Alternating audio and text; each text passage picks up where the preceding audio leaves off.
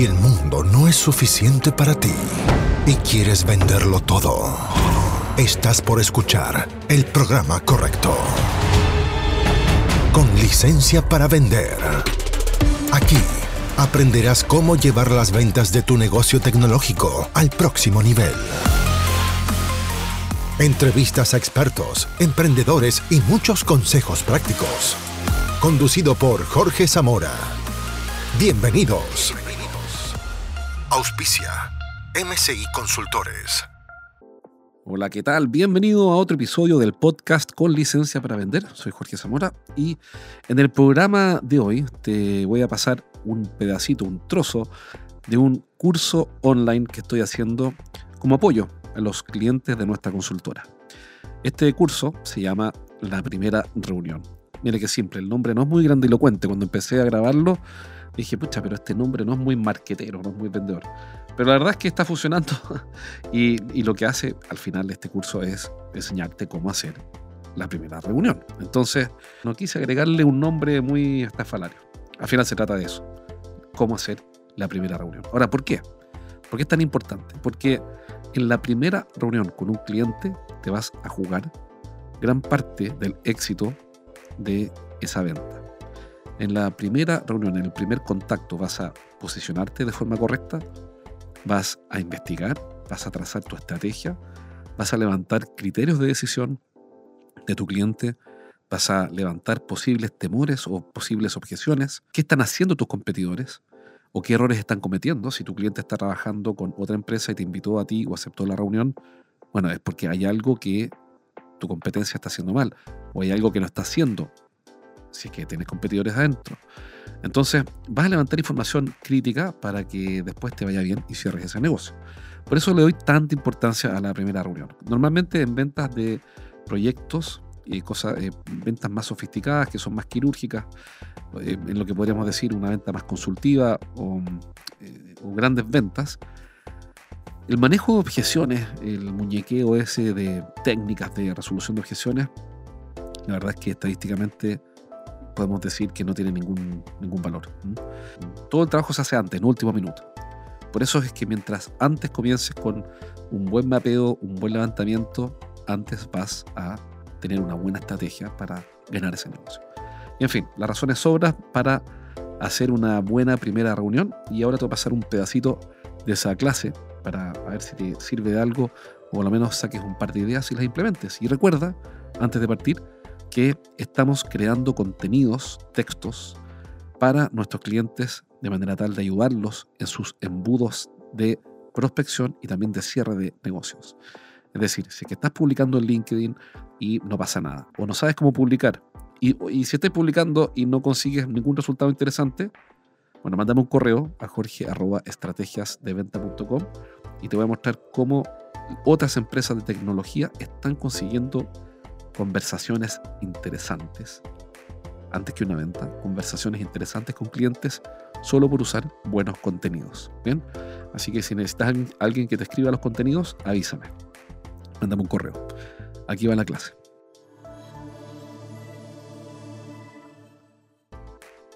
Bien, entonces, bienvenidos a esta lección de la primera reunión, la primera reunión que tenemos con un cliente. Y este es el momento decisivo. ¿Por qué es la clave de la primera reunión? Porque siempre decimos que es la clave. Bueno, hay varias razones, son cerca de seis a lo menos. La primera es que esta reunión le va a dar curso a las reuniones que siguen. Es decir, aquí vamos a darle el ángulo a las reuniones que van a continuar con nuestro cliente si estamos vendiendo un proyecto o un servicio complejo que va a demandar varias reuniones. Aquí calificamos la oportunidad, aquí vamos a hacer preguntas de calificación y vamos a entender de qué estamos hablando, cuál es la oportunidad real hoy y futura. Son dos oportunidades, la oportunidad presente y la oportunidad futura. También es importante porque aquí levantamos los criterios y las preocupaciones. ¿A qué me refiero con los criterios y las preocupaciones? A que vamos a entender cuáles son los criterios que ya están instalados en la cabeza de nuestro cliente en la primera reunión. Si bien los vamos a influenciar y los vamos a hacer calzar con los nuestros después, en la primera reunión vamos a hacer levantamiento previo, es decir, una especie de inventario. ¿Qué es lo que a esta hora mi cliente tiene en su cabeza en cuanto a criterios de decisión. El estado actual, el inventario, los criterios que tiene instalado. Lo otro que vamos a hacer también es levantar las preocupaciones. el mejor momento para levantar preocupaciones es al inicio. ¿A qué me refiero con esto? A que en la estrategia del ciclo de compra, en algún minuto tenemos que hacernos cargo de las preocupaciones de nuestro cliente. Sin embargo, esas preocupaciones cuando aparecen al final son naturalmente preocupaciones que tienen una base histórica. ¿Qué quiere decir eso? Que yo en los comienzos, en la primera reunión con mi cliente, puedo detectar preocupaciones futuras. Por ejemplo, si mi cliente me comenta o yo le pregunto y él me cuenta que ha tenido problemas con el servicio de otra empresa de tecnología o de otra empresa de ingeniería o han tenido mal servicio, entonces es razonable asumir por un momento que esas preocupaciones de mala atención van a volver a aparecer justo antes de enviar la orden de compra. Por ende voy a tener que hacerme cargo de esa preocupación. Proactivamente y tempranamente. Porque es clave, porque en esta primera reunión vamos a aumentar el nivel de urgencia de nuestro cliente. Vamos a no encontrar un problema, sino que encontrar un problema y luego aumentar su nivel de urgencia. ¿Por qué hablo de esta segunda componente? Porque si lo logro hacer en esta primera reunión, entonces estamos teniendo, estamos consiguiendo una fuerza de apalancamiento suficiente para que mi cliente tenga el impulso necesario para finalmente comprar nuestro servicio. Si no lo hago, lo que obtengo es un cliente interesado, pero que no tiene la urgencia necesaria para asumir todo el costo de cambio de un proveedor o de una tecnología o de una situación. Y eso típicamente termina en, ah, mira qué interesante, mándame más información. Claro que me gustaría ver una demostración, etcétera, pero el cliente nunca compra, ni a mí ni a nadie, porque nunca fue urgente. Entonces es clave hacer esto en la primera reunión.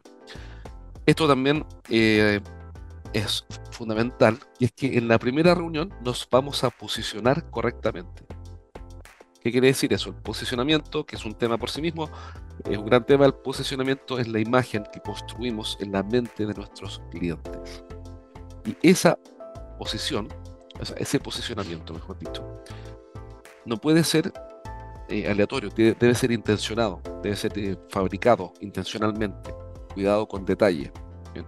Entonces, en la primera reunión vamos a posicionarnos correctamente diciendo lo que debemos decir y mostrando lo que debemos mostrar para que sea más fácil vender. Un mejor posicionamiento nos va a facilitar la venta y un mal posicionamiento nos va a dificultar la venta.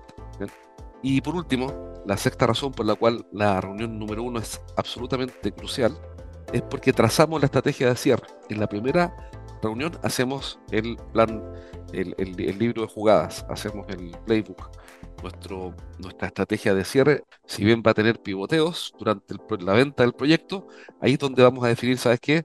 Esta es nuestra estrategia para ganar. Así nos vamos a diferenciar, así vamos a aumentar el nivel de urgencia, así vamos a influenciar los criterios de decisión, así vamos a influenciar a la cadena que toma la decisión, etcétera, etcétera, etcétera. ¿Bien?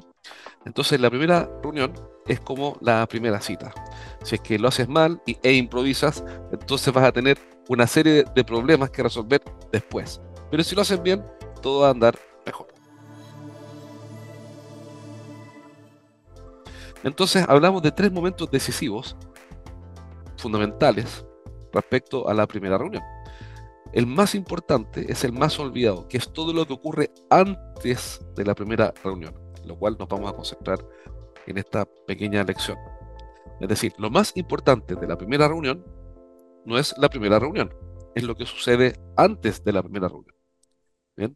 Vamos a tener un antes, un durante y obviamente un después, donde hay cosas que hacer. Y en, la, en el antes hay mucho que hacer. De hecho, sigue siendo eh, la zona menos abordada por los equipos de venta y por la, por la fuerza de venta, porque ventas tiende a no mirar nada antes de la primera reunión. propio del mindset de un vendedor está en mirar solamente el durante y el después a veces. Sin embargo, vamos a ver por qué y cómo es clave todo lo que ocurre antes. Entonces, vamos a ver qué ocurre antes de la primera reunión y, o qué debería ocurrir antes. Primero hay que entender que antes de la primera reunión nuestro objetivo es hacer la venta. ¿Qué queremos hacer? La venta, antes de la primera reunión. Aquí estamos pensando por un momento como marketing. ¿Cuál es el objetivo de marketing? Según Peter Drucker, que es una de las mentes más brillantes del siglo XX, decía que el propósito del marketing es hacer la venta superflua. Entonces, si nosotros somos estratégicos para pensar, lo que tenemos que hacer es trabajar a nuestro cliente antes de la primera reunión para venderle antes de que nos conozcamos. Yo sé que esto, uno podría decir, es imposible. Es fácil asumir eso. Pero no es imposible, es perfectamente posible. Lo que pasa es que no te va a llegar una orden de compra por 100 mil dólares sin haberte conocido. Pero lo que sí va a llegar es un cliente convencido de que debe trabajar contigo para resolver su problema. Por ende, la venta la hiciste antes, la transacción la vas a hacer después. Pero nosotros queremos que la venta se haga antes, que nuestro cliente diga, mira, vine a hablar contigo porque me dijeron, después de todo lo que averigué, que tú eres la mejor persona para ayudarme a resolver esto. Ustedes son la mejor empresa para ayudarme a resolver esto. A eso me refiero con hacer la venta antes, que el tipo viene pendido. Y eso que les tiene que haber ocurrido alguna vez, eh, queremos hacer la ingeniería para que eso ocurra de forma consistente, sabiendo que somos todos seres humanos, que los casos son infinitos, pero también sabiendo que los seres humanos respondemos a patrones de conducta que son bastante predecibles. Entonces, ¿qué es lo que queremos? Vender antes, sabiendo que en muchos casos, en algunos casos no lo vamos a lograr, pero en otros sí. Es decir, vamos a aumentar nuestras posibilidades de conseguir un resultado previo a la primera reunión. Vamos a, además, eh, educar al cliente de forma adecuada y vamos a posicionarnos de forma correcta antes. ¿bien? Objetivos estratégicos en concreto son, primero ya dije que el gran objetivo es vender, ¿bien? pero ahora vamos al objetivo estratégico. Precalificar es decir, que solamente lleguen a estas reuniones las personas que califican para ser clientes nuestros, hoy día o en el futuro. Ojo con eso, porque hay miopía acá, con todas las cosas de la vida. Siempre hay visiones absolutistas y, a veces tienen detalles. Cuando se habla del método BANT, entonces todas las empresas usan BANT, Budget, es una, una calificación por Budget, Authority, eh, creo que la N es de necesidad y T de Time type. ¿okay? Eh, entonces, y si quiero alguno le agregan una D de desire y no sé qué. Está bien, no es malo eso, está bien. Okay. El punto es que budget, si uso la P de budget, si estoy frente a una persona y lo califico, ¿tiene budget? Me dice, no, no tengo presupuesto, entonces me paro y me voy, digamos, me despido, ¿no? Eh, y eso es miope, porque mm, la historia dice que muchas veces hay ventas que hicimos y que comenzaron con clientes que no tenían presupuesto. Y la verdad es que todos tenemos presupuesto. Lo que no tenemos es urgencia. Entonces, si yo pregunto, ¿tiene budget o presupuesto para hacer esto? Y la respuesta es no. Ah, perfecto. Lógica de BANT. Digo, bien, entonces me tengo que ir y bueno, sigamos en contacto. Y eso es parcialmente cierto. Entonces, ojo con eso, ¿bien? Porque podríamos levantar un presupuesto, donde la primera venta no es la venta de nuestro producto o servicio, la primera venta es la venta de un presupuesto. Es decir, la primera venta que hago en esos casos es que mi cliente consiga un presupuesto. Y lo habilito y lo entreno y lo preparo para levantar un presupuesto con el gerente de finanzas, gerente general, lo que sea. Bien, entonces ojo con la precalificación o con la calificación. Bien, entonces precalificar quiere decir que básicamente voy a definir o entender si estoy frente a la persona correcta o no, tal como era mi hipótesis al acercarme a esa persona y voy a definir si es que tengo una oportunidad de negocio o no. Y si no la tengo ahora, tengo que entender que la oportunidad de negocio futura puede ser igual de interesante y tengo que darle un tratamiento diferente. ¿bien? Entonces, objetivos previos a la reunión 1 es precalificar. Voy a hacer una precalificación que voy a confirmar en la reunión 1. Voy a preeducar. ¿Qué quiere decir eso? Que voy a instalar algunos elementos de decisión en mi cliente antes de la reunión y voy a premotivar, voy a aumentar su nivel de urgencia, su interés y luego nivel de urgencia eh, antes de la primera reunión. Siempre hablamos entonces de que antes de la reunión uno tengo que haber precalificado, preeducado y premotivado. ¿bien? Para que cuando llegue mi cliente a la reunión, obviamente llegue calificado, educado y motivado. ¿bien? Cuestiones que yo voy a rechequear y revisar cuando esté frente a él y voy a confirmar cuando esté frente a él.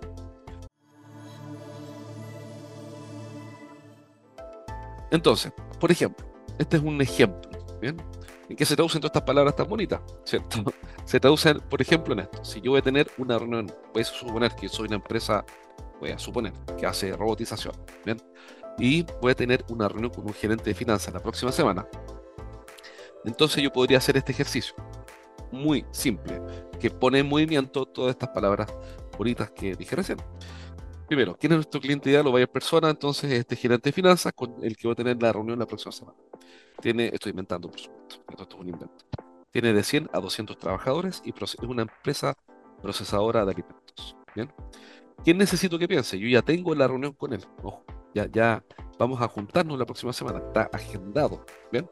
Aquí estamos hablando de la transición entre marketing y ventas.